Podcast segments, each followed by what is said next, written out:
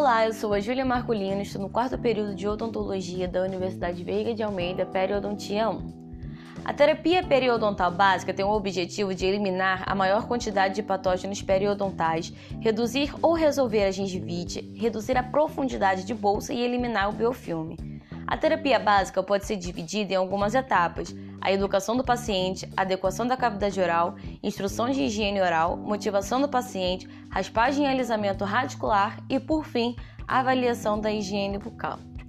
Portanto, o cirurgião dentista avalia e altera os fatores de risco sistêmicos do paciente, controla e remove a placa bacteriana e cálculo da superfície dental e faz o uso de agentes antimicrobianos e artifícios, como revelador de placa e teste de sensibilidade a antibióticos.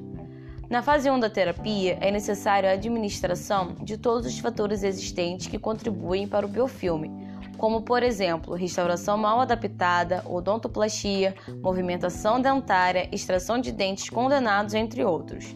Para ter o controle de placa, é necessário que o paciente tenha uma escova dental com o cabo e cabeça com tamanhos apropriados para sua idade, ter os filamentos feitos de poliéster ou nylon, de cabeça arredondada e cerdas macias, é importante alertá-lo que uma escova dura junto com uma escovação vigorosa em sentido horizontal podem resultar em abrasão e retração gengival.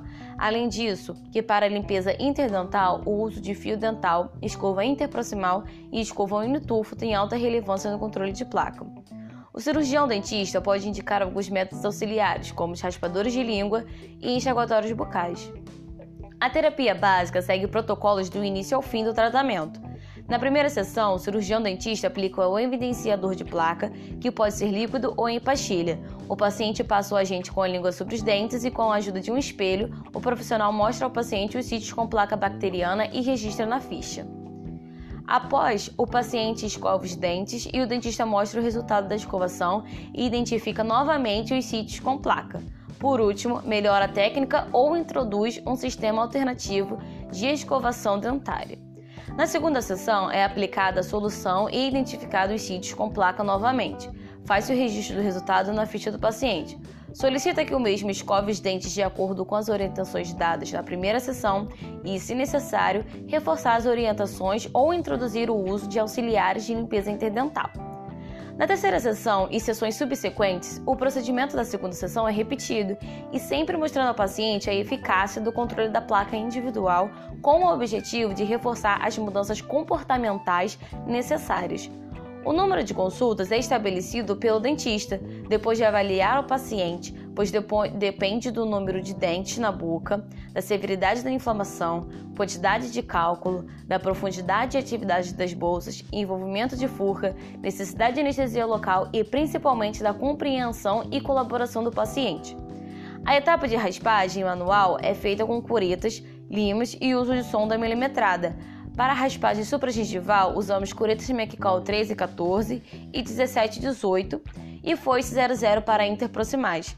Porém, há a raspagem ultrassônica e sônica, que tem como vantagem a redução da fadiga, a lavagem remove o sangue e os detritos, tem mais conforto para o paciente, menos tempo clínico, entre outros, mas é contraindicado para pacientes com marca-passo, com doenças infectocontagiosas, imunodeprimidos e etc.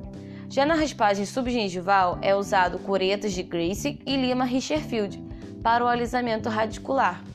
A quantidade de consultas é estabelecida de acordo com a quantidade de dentes com envolvimento de furca, presença de supuração, tipo e quantidade de dentes com bolsas profundas.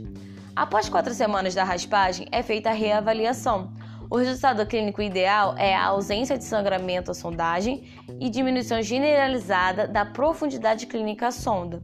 Dessa forma, teremos um paciente com padrão de higiene oral adequado, sem inflamação gengival ou mínima inflamação, poucas áreas com bolsas aprofundadas e sítio com ganho de inserção à sondagem.